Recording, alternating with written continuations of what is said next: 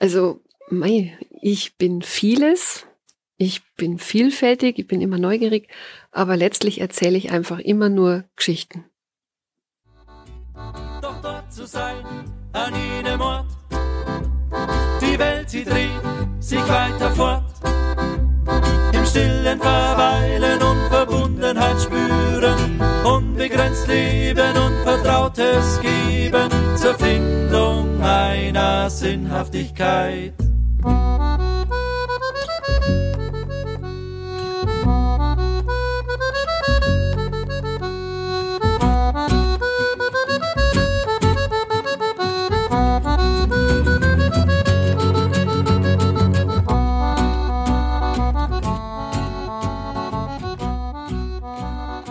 Liebe ZuhörerInnen, herzlich willkommen. Schön, dass ihr wieder eingeschalten habt. Heute bin ich mit Sonja Still, einer Waldbaderin, bei uns im Gartenhüttel in Reichersbeuern. Wir wollten natürlich eigentlich in den Wald gehen, aber im Wald, da gibt's keine Steckdose und eine Steckdose, die brauchen wir. Immerhin haben wir es da jetzt einigermaßen warm. Oder Sonja, das Feuer im Ofen brennt. Ich hoffe, äh, es passt für die da herin. Ist alles wunderbar. ist schön da. Das freut mich. Mit Waldbaderin bin ich dir ja gar nicht ganz gerecht worden, Sonja, weil du bist ja sehr vielseitig unterwegs, was deine Beschäftigungsfelder anbelangt. Du bist Journalistin, Autorin, Schriftstellerin, Kulturvermittlerin, also du machst Heimatführungen und eben Waldbaderin. Also Waldbaderin ist natürlich das, wo man mich ähm, hier am leichtesten findet, am Tegernsee, im ja. Tegernseer Tal, weil ähm, wir haben zwar im Wald keine Steckdose, aber der Wald ist eine Steckdose für die Menschen. Du kannst einfach die Energie wieder richtig tanken. Das ist was, ähm, was man eigentlich weiß. Ja, das ist eigentlich jetzt gar nicht so aufregend manchmal, aber die Leute können es nicht mehr, die gingen nicht mehr im Wald. Der Wald ist wirklich für uns äh, Menschen ein ganz wichtiges Refugium, wenn wir unsere Kraft wiederholen können. Das ist was, das man eigentlich jetzt auch wissenschaftlich begleitet hat von der LMU in München. Dann gibt's einen Forschungsstuhl für Public Health und Immunologie. Und an diesem äh, Lehrstuhl hat man halt herausgefunden, was schnauft man ein, wie kann man da richtig schnaufen, äh, welche Auswirkungen hat es, wenn ich Waldatmosphäre einatme. Wo kommt das Waldbaden denn ursprünglich her oder wie ist der Begriff entstanden? Äh, das Ganze kommt ursprünglich aus dem Japanischen. Die Japaner haben schon in den 1970er Jahre angefangen, die Menschen in den Wald zu schicken. Allerdings sind es natürlich andere Wälder da drüben mhm. als jetzt bei uns. Und so ungefähr vor zehn Jahren hat die LMU dann ein Projekt aufgesetzt, wo sie das richtig erforscht hat. Und in dieses Forschungsprojekt bin ich sozusagen mit Nei äh, geschlittert. Also du bist über dieses Projekt zum Waldbaden gekommen? Ich bin über meine Reisen als Reisejournalistin zum Waldbaden gekommen, weil ich war relativ häufig oder bin immer noch häufig in Südtirol unten. Ja. Und da gibt es einen Martin Kim, der war ähm, heute ein typischer Südtiroler, wollte äh, das Abitur machen. Das hat er dann irgendwie, ich glaube, in einen oder zwei Anläufen hinbracht. Ja. Und dann hat seine Mama gesagt, jetzt muss was Gescheites werden. Und dann hat er gesagt, gut, dann gehe ich jetzt ins Zen-Kloster und ist in Asien verschwunden. Und ähm, hat dann aber sich nach einem halben Jahr das Zen doch wieder abgelegt und gedacht, na, machen wir nicht. Ist nach äh, Neuseeland, ist nach Japan und hat da tatsächlich dann das, was er studiert hat, dann sein Psychologiestudium äh, aufgebaut auf Grundlage dieser wissenschaftlichen Erkenntnisse ähm, Waldbaden in Japan. Shinrin-yoku heißt es da. Mhm. Und äh, der hat es dann, nachdem er zehn Jahre auch in Australien gelebt hat, wieder heimgang, also wahrscheinlich einfach wollte halt wieder heim nach Südtirol und hat es da in den Hotels installiert. Mhm. Der ist wirklich in ganz Südtirol unterwegs gewesen und hat jedem Südtiroler Bauern erzählt, wir müssen Waldbaden machen, weil du gehst im Wald hinaus. Und das ist dann ein Phänomen, wo ich ihm dann begegnet bin, wo ich gesagt habe, was machst denn du da eigentlich? Haben wir ein Interview gemacht und dann bin ich mit dem Wissen, was er hatte, heimgefahren und habe das bei uns den Holzleuten erzählt. Das ist ein außerordentlich lustiges Erlebnis. Ja. Also wenn man jetzt so ein Holzerer, so wie wir das kennen, ja, einmal sagt, du komm, wir gehen jetzt im Wald zum Waldbaden und du umarmst jetzt ein paar Bäume, dann sagt er, du spinnst der vom Bohr weg. Habe ich dann auch gemacht. Ähm, aber es sind dann zwei mitgegangen, denen bin ich halt nur dankbar, mhm. weil wir das natürlich alles so albern erzählen und so esoterik. Also ist da drumrum gewebt. Wenn ich jetzt sage, wir gehen zum Waldbaden, dann haben die Leute die Vorstellung, ähm, ich gehe da in den Wald und dann muss ich immer mit den Bäumen sprechen oder ich muss irgendwelche Bäume umarmen. Das kann auch jeder machen, wenn er meint. Man öffnet seine Sinne wieder, man wird langsam, sehr langsam, geht ganz langsam, atmet sehr bewusst und öffnet jeden Sinn einzeln. Also ich gehe dann erstmal ganz, ganz langsam und äh, vom Gehen so langsam zu gehen, wir rennen ja alle nur. Es geht ja nicht, dass man einfach gemütlich langsam geht. Und dann merke ich auch, wie gehen denn meine Füße auf diesem Boden. Ja. Was habe ich denn da eigentlich für einen Boden? Und ich gehe dann oft also halt abseits des großen Weges. Ich schaue schon, dass ich nicht irgendwo umeinander renne, wo ich wieder alle Viecherl verspreng. Aber ich gehe abseits und dann lasse ich spüren, wenn da Moos ist oder wenn da Laub ist oder wenn da nur Fichtennadeln am Boden liegen. Und wenn ich dann über so Wurzeln drüber stolper oder man zieht dann seine Schuhe aus und geht einfach in einen Bach rein. Es ist meistens sehr erfrischend, auch im ja, Sommer. Denke ich mal. Und ähm, so öffne ich nach und nach alle Sinne. Also erst halt das Gehen, dann das Atmen. Was rieche ich denn eigentlich, wenn ich an Fahren anklang? Ich habe den Hirschfahren oder ich habe den normalen Fahren. Wie langt sich das an, wenn ich das dann rieche? Wenn ich einen Zunderschwamm mal irgendwo finde, das ist oben so hart und unten ganz leicht, so weich, was fast wie eine Hefe, riecht auch so ein bisschen nach Hefe. Das weiß man alles gar nicht mehr. Und das sind aber eigentlich nur Spielereien im letzten, um diese Sinne wieder zu öffnen. Also ich kann wieder riechen, ich fühle, wie meine Haut feucht wird durch die Atem oder auch die, durch die Luft halt rundum und um. Ähm, ich, ich sehe auf einmal anders. Und da gibt's halt jetzt an der Uni München dann äh, die Begleitung dazu, was passiert denn da eigentlich mit mir? Wie kann ich anders sehen? Wir haben das ausprobiert, das ist dann teilweise wie Augengymnastik. Und solche Sachen mache ich halt dann da im Wald. Also ich gehe ist ganz unterschiedlich. Man kann mir einen ganzen Tag buchen, aber das finde ich dann immer ein bisschen sehr lang, weil ja. ähm, man begleitet die Leute eigentlich nur, dass sie wieder den Weg finden, dass sie äh, diese Übungen machen und dass sie auf einmal auf sich aufpassen. Und das finde ich ganz wunderbar. Also wenn ich Kinder dabei habe, die rennen und fetzen erst los, dürfen sie ja auch alles und auf einmal merken die, wenn man dann so eintaucht in diese Waldatmosphäre. Das ist wie wenn du auf dem Meeresgrund als, als äh, Taucher unterwegs bist. Dann bewegst dich ja schon ganz anders. Ja, dann schaust, dass du keine Zweiglein zerknackst, ja, weil das hörst ja. Und gehst weiter. Dann brauchst du ganz eine große Körperspannung, weil wenn ich jetzt dann nur so einen kleinen Schritt gehe und das soll nicht knacksen, dann muss ich ganz langsam wieder runtergehen. Ja. ja. Und dann gehe ich weiter und dann bucke ich mich vielleicht nach so einem Moos oder nach einem Heidelbeerne oder was ich immer da erfinde, ein Zapferl, irgend, irgendwas, was am Boden liegt. Und das rieche ich dann. Und es ist wirklich wie wenn du in so einem Taucherambiente durch den Wald gehst, ohne dass halt das Wasser um dich Deswegen ist. Waldbaden, wenn man eintaucht. Das Eintauchen in die Waldatmosphäre, so ist eigentlich mhm. die, die richtige Übersetzung. Und du wirst zum, zu einem Teil des Waldes wieder für diese kurze Zeit. Und das ist wunderbar. Also die Hauptzeit ist eigentlich dann, wenn man alle Sinne geöffnet hat, dass man sich dann einfach irgendwo an einem Baum hinlehnt und einfach nur schnauft. Ruhig atmet. Ein, aus, ein, aus. Hast du das für ja. dich auch wieder kennenlernen müssen, wie das ist, wenn man so einen Wald wirklich mal eintaucht und den wirklich einatmet, den Wald? Also ähm, ich, es war schon ein Wiederentdecken. Also ich habe das Glück gehabt, dass ich auf der Sutten oben aufgewachsen bin, also drüben Tegernsee auf der Sutten. Ja, wunderschön. Äh, das war halt äh, für mich als Kind fand ich das ganz toll, weil da hast halt dein Waldbaum gehabt und dein Baumhaus und was weiß ich, was mir der Papa alles baut hat. Und ähm, meine Tante ist immer mit mir durch den Wald gegangen und hat immer irgendwas gesucht, irgendwelche Tannenzweigerl oder was weiß ich. Das war immer, dann hat's wieder eins aufgehoben, hat's gesagt, schau, da schlafen die Elfen drin. Also so. äh, aber das war natürlich, äh, für mich war es in der Teenie-Zeit und im Studium, die mit ihrer Woltschmarrn da. Und ähm, wo soll ich, was soll ich mit dem Zeug machen? Ich wollte raus in die Welt, ich wollte alles anschauen, wollte studieren und gescheit sein, aber ich wollte jetzt nicht da irgendwie mich im Wald ver, vergraben.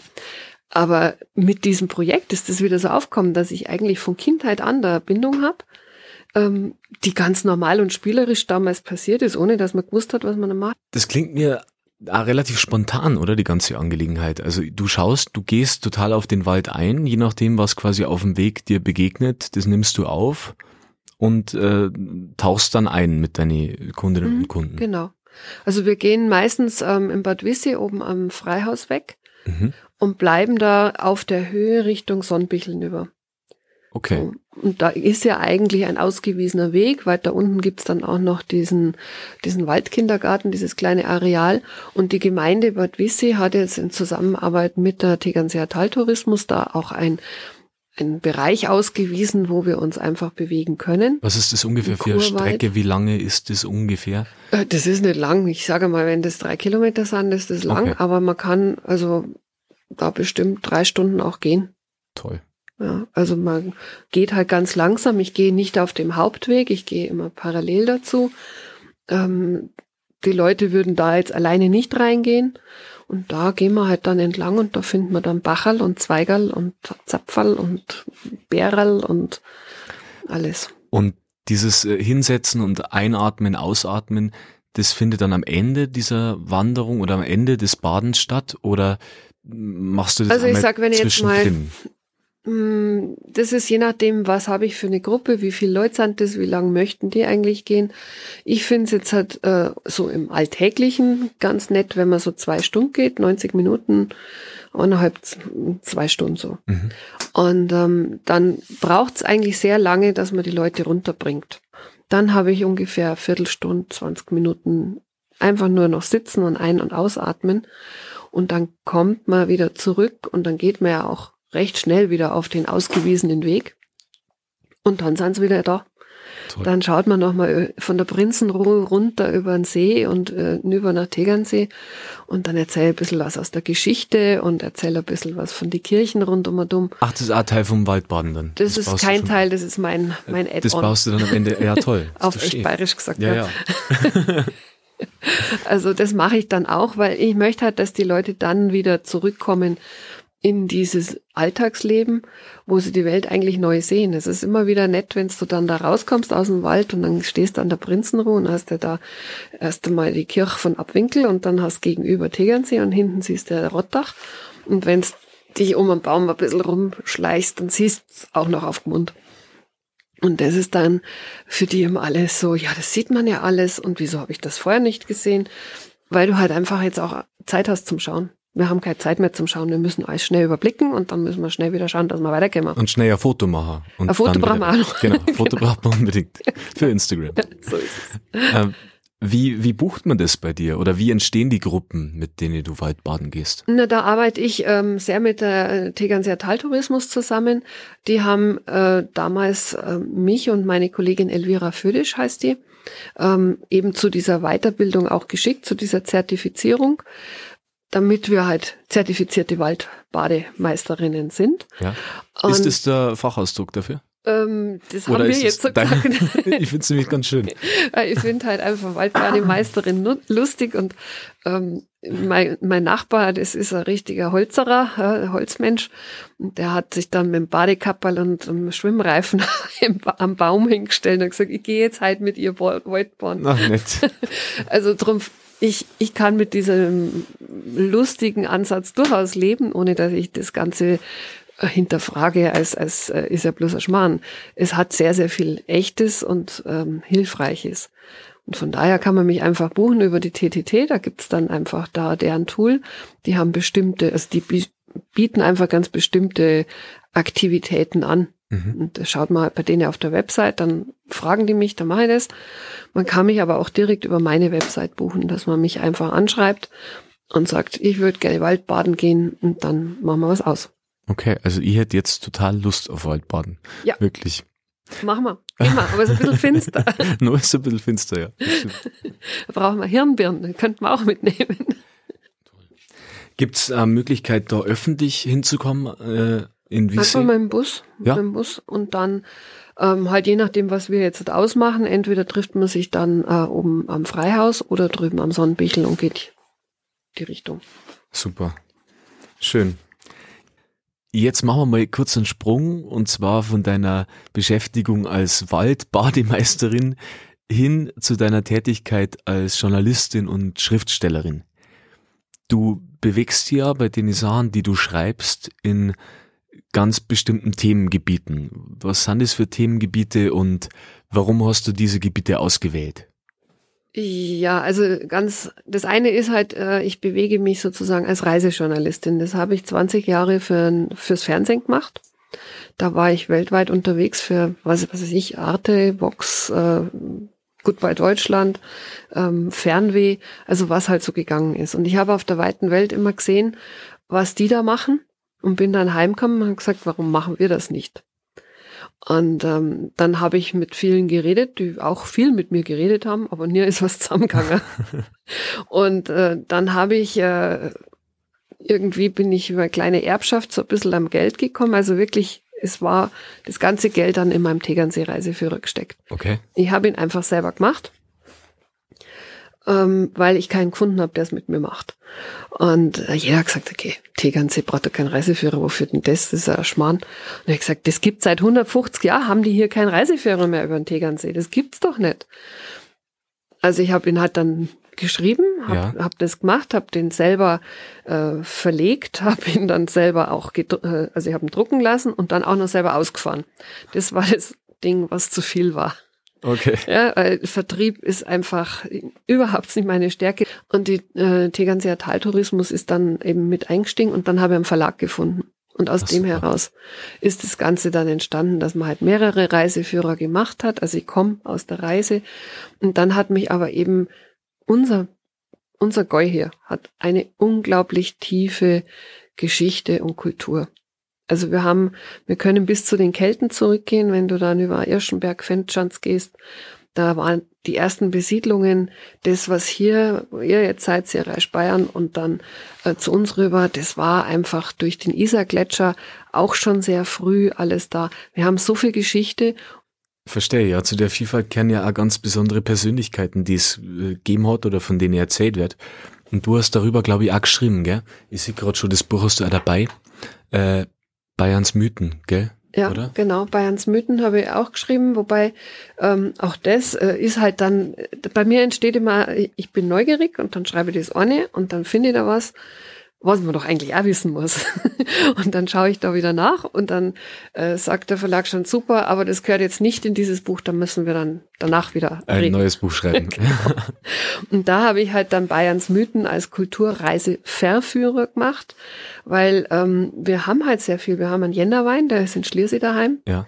Ähm, wir haben den Räuberhauptmann Kneißl, ja, der ist da. Wir haben, äh, war auch zum Beispiel den Brandner Kasper, ja, und der Brandner Kasper ist am Tegernsee daheim.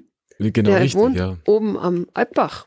Und Ja. das war also eine faszinierende Recherche, weil ich bin dann aufgegangen und natürlich ist der Brandner Kasper, nur um es vorweg zu sagen, das ist eine erfundene literarische Figur. Der Franz von Kobell hat diese Figur erfunden als Melancholie-Austreiber für sich. So hat er das gesagt. Okay.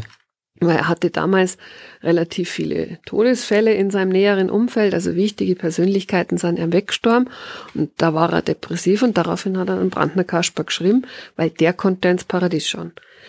Und ähm, es ist also eine literarische Figur, aber wie ich da oben umeinander gestiefelt bin am Alpbach, da ist mir mal eine alte Dame begegnet, die dann gesagt hat, ja, mein Großvater hat den Fein noch kennt, gell? Also der hat ganz gewiss mit ihrem geredet, na, der ist nicht erfunden, das ist auf jeden Fall, der hat er da oben hinterm Homboss hat er gelebt und da hat er dann das alles gehabt. Und ich bin da geschaut, vielleicht weiß ich das wirklich nicht, vielleicht hat's den ja wirklich gegeben. Also die war so überzeugend, dass ich da gestanden bin und dachte, jetzt muss man nachschauen, ob es ihn doch gibt. Aber es ist tatsächlich so, der Franz von Kobell hat ihn erfunden. Ja hat ihn da oben am Homboss hingesetzt. Der Homboss ist da, wo der Weg von, von Tegernsee, der Prinzenweg nach Schliersee beginnt. Mhm. Da oben. Jetzt muss ich nur mal zum Brandner Kasper fragen. Ähm, kannst du für mich die Geschichte ein bisschen zusammenfassen?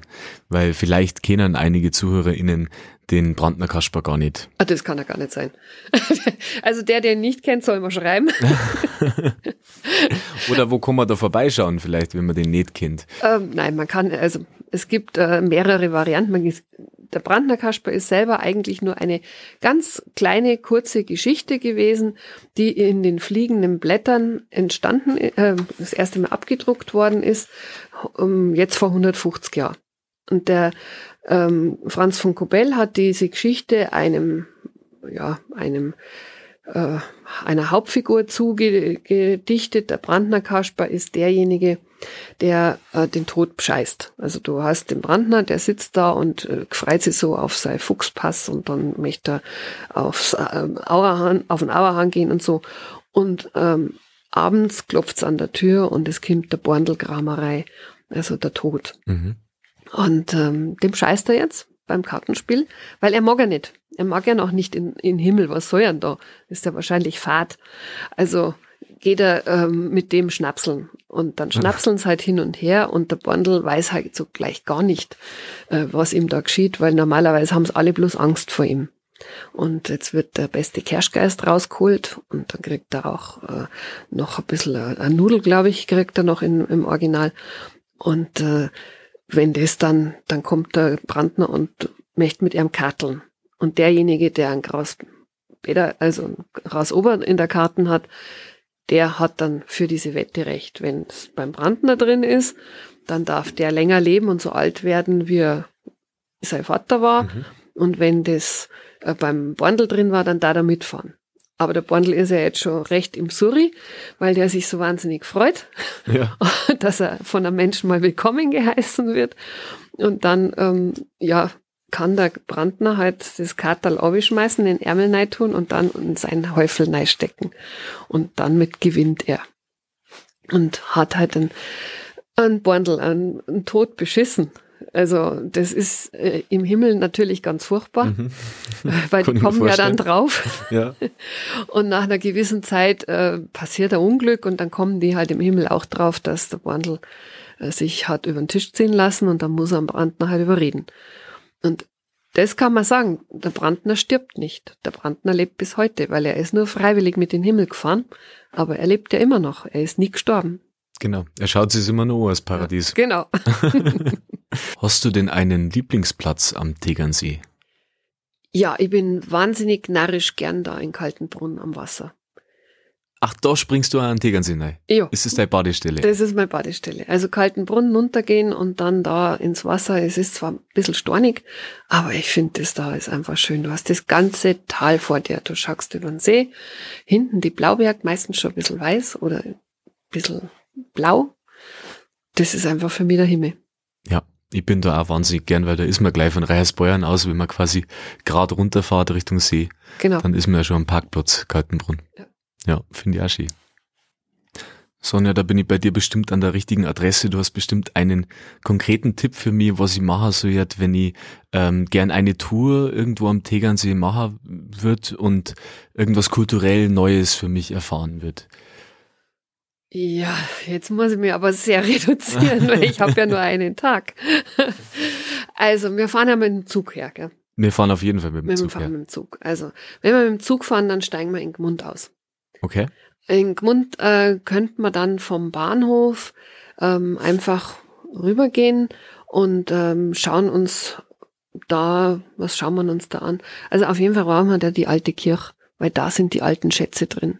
Das ist die Gmunder Kirche, da haben wir die gotischen und die, die, die wirklich tollen alten Werke, die man in Tegernsee ausgemistet hat, weil man die Kirche umbaut gehabt hat im 17. Jahrhundert. Okay. Da kann man auf jeden Fall reingehen. Und der Friedhof ist auch schön anzuschauen. Da liegt zum Beispiel der Sohn von Max Planck dessen Schloss Max Planck Gesellschaft, ja, Schloss Rimberg, haben wir ja auch da, aber das wäre jetzt schon wieder abgeschweift. Hm. Also wir gehen über den Friedhof und da gibt's dann äh, einen Wilderer, den Lampel. Ja. Äh, den könnte man ja anschauen und uns fragen, wie nur hat er den Lampelsprung hingekriegt. Ähm, also, dass man da an quasi am Tegernseer Tal am Eingang schon was. Also das waren schon auch ganz schön, ähm, wie soll man das sagen, Odra, die Schlankel. Das stimmt, ja. ja da Aber über den Lampel muss man dann dringend auch nochmal nachlesen im Internet, weil es wirklich eine spannende Geschichte. Genau. Ja. Also das verraten wir jetzt nicht. Das, das verraten wir nicht. Das soll genau. man dann äh, am Grab nachschauen. So. Also wir gingen dann da vorbei und dann kam man ja, weil wir müssen ja noch weit gehen, dann gehen wir im Maximilian rein, in den wunderbaren Gasthof und trinken wir mal das erste Bier. Sehr gut. Also man, man muss ja Nahrung aufnehmen, damit man dann bis hinten nach Tegernsee kommt. Natürlich. Und von da aus gehen wir jetzt aber wieder obi nach Seeglas am Ufer einfach entlang und schauen uns den neuen Mangfallsteg an und denken, da das Wasser, das fließt jetzt bis hinauf mit der, also Magenfall in Donau, Schwarzes Meer. Und da schickt man groß mit Obi in die weite Welt von unserer schönen Welt. Und dann gehen wir von da aus aufs Schifferl und fahren mit dem Schifferl auf Tegernsee. So würde ich das jetzt machen. Sehr gut. Ja, und im Tegernsee steige ich aus und dann stehe ich ja da schon mittendrin. Dann schaue ich mir das Rathaus an und denke mir, dass in dem Rathaus so viel Leute heiraten da oben, weil das ist einfach der Ort in Tegernsee. Wir haben, äh, ich glaube, 465, nicht 365, sondern 465 Hochzeiten im Jahr dort. Wirklich? Wow. Also das waren jedenfalls weit über 400, die letzte Zahl, die ich gehört habe. Okay. Und was mich immer so ein bisschen ähm, befremdet ist, wenn ich dann am Rathaus stehe und aufschaue, wo die heiraten, die, wenn zum Fenster rausschauen, schauen die genau runter auf das Café, das eigentlich früher der Kerker war. Das Echt? Café war früher der Kerker und jetzt denke ich mir immer, was denkt sich jetzt da oben so ein Bräutigam, wenn er jetzt da den Ring hinkriegt und auf und auf den Kerker schaut. Aber wahrscheinlich weiß er es nicht, auf den Kerker ziemlich schaut. sicher, die meisten wissen das nicht. Aber das wäre so. Also dann, ja gut, also dann gehen wir jetzt weiter und dann müssen wir natürlich ähm, am Ufer entlang weitergehen. Es könnte sich anbieten, dass man jetzt wieder mal eine kurze Pause einlegt im Bräustüberl. Und könnte ja auch sein, dass man rechts daneben dem Herzog in Bayern begegnet oder der Herzogin. Ja, weil die Anna in Bayern ist ja eigentlich die Chefin der Brauerei und die fährt da schon mal vorbei. Und wenn man sie anspricht, ist die auch zauberhaft nett. Ach, wirklich? Total. Schön. Also sie und ihr Mann, das ist einfach ein ganz ein nettes, junges Paar, das einfach was angreift und anpackt. Ähm, freilich, äh, für einen Heiligenschein wäre es so gut, wenn wir noch schnell in die Kirchen reinschauen. Sowieso, immer gut. Das äh, ist auch sehr sehenswert. Allerdings auch da, das ist ja innen ausgestattet, die Irrsinns-Barockkirche. Ja, 1685. Also Bach ist geboren und dann hat man gleich die Kirche bei uns barockisiert. Und da muss man sich das wirklich von unten anschauen. Das ist aber trotz allem die größte romanische Kirche, die in Oberbayern noch erhalten ist. Denn die haben diese, äh, von der TU München gibt's einen Architekturlehrstuhl, der sich mit dieser Kirche beschäftigt hat. Und die haben damals im Barock diese Kirche von innen her sozusagen das ganze Gewölbe einfach nur eingehängt. Und dahinter, hinter diesem eingehängten Gewölbe, was wir, wenn wir unten drin stehen und aufschauen, sagen, wow, Barock, ist es aber alles noch Originalromanik. Wow. Ja, wirklich. Also eine ganz eine verreckte Geschichte. Ja, voll. Ja, und also das muss man sich dann mal anschauen. Und dann würde ich aber, weil wir wollen ja auch ein bisschen vornehmer werden, ähm, würde ich noch weitergehen, ähm, an der Fischerei vorbei, über Point zum Stielerhaus. Und im Stielerhaus, ähm, da kann man dann einfach einen guten Kuchen essen und einen Kaffee trinken. Und da kann man sich tatsächlich auch so ein bisschen vornehm fühlen, weil der Josef Stieler war der königlich bayerische Hofmaler, dem hat das Häusl gehört. Der hat die Schönheitengalerie geschaffen. Der hat uns aber auch, wenn wir heute Menschen haben, die in einer Schule oder in irgendwas äh, über Beethoven, über Goethe, über Schelling, über Humboldt reden, der hat die alle porträtiert und diese Bilder sind heute alle in den Schulbüchern. Aber dass der da gewohnt hat, das wissen die wenigsten. Und das Haus ist im Originalzustand wieder hergerichtet worden. Es ist nur ein Café davor gesetzt worden. Der Denkmalschutz hatte damals nicht erlaubt, dass man es innen macht, Mhm. sondern hat dann so ein Aquarium davor gesetzt. Aber das ist eigentlich der einzige Ort, der diesen königlich bayerischen Hofmaler noch würdigt. Und sein Name ist auch fast vergessen. Aber wenn ich jetzt sage, denk mal an Beethoven, dann hat man alle dieses Bild mit diesen weißen fliegenden Haaren, klar, ja. Ding. Ja. Und das ist von ihm. Ach, super, habe ich ja nicht gewusst. Dann bin ich ja froh, Ja. dass ich was Neues erzählt Schon wieder was Neues gelernt hat bei dir. Danke. Frank. So gerne. Danke. Das klingt nach einer tollen Tour. ja, Da habe ich jetzt gleich richtig Lust drauf. ja, dann mach. Ich geh Vielen, mit. vielen Dank. Ja, unbedingt. Dann essen wir am Ende einen Kuchen und fühlen uns vornehm. Ja, Da genau. freue ich mich drauf.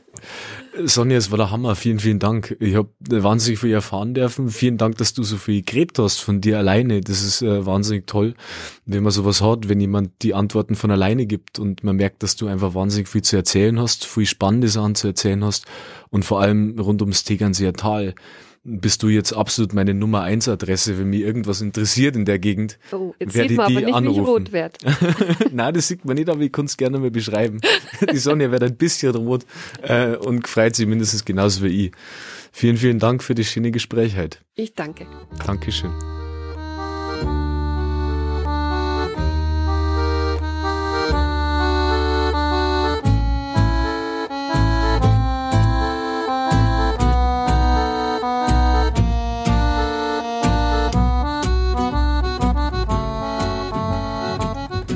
ZuhörerInnen, vielen Dank fürs Einschalten. Ich hoffe, es hat euch Spaß gemacht und ihr habt jetzt noch mehr Lust auf einen Ausflug an den Tegernsee. Ihr findet alle Tipps dieser Folge mit Links in den Show Notes. Ich freue mich schon aufs nächste Mal und hoffe, dass auch ihr wieder dabei seid. Also bis bald. Hier oder doch dort. Doch Gott zu sein, an jenem Ort. Die Welt, sie dreht sich weiter fort stillen Verweilen und Verbundenheit spüren, unbegrenzt leben und Vertrautes geben zur Findung einer Sinnhaftigkeit.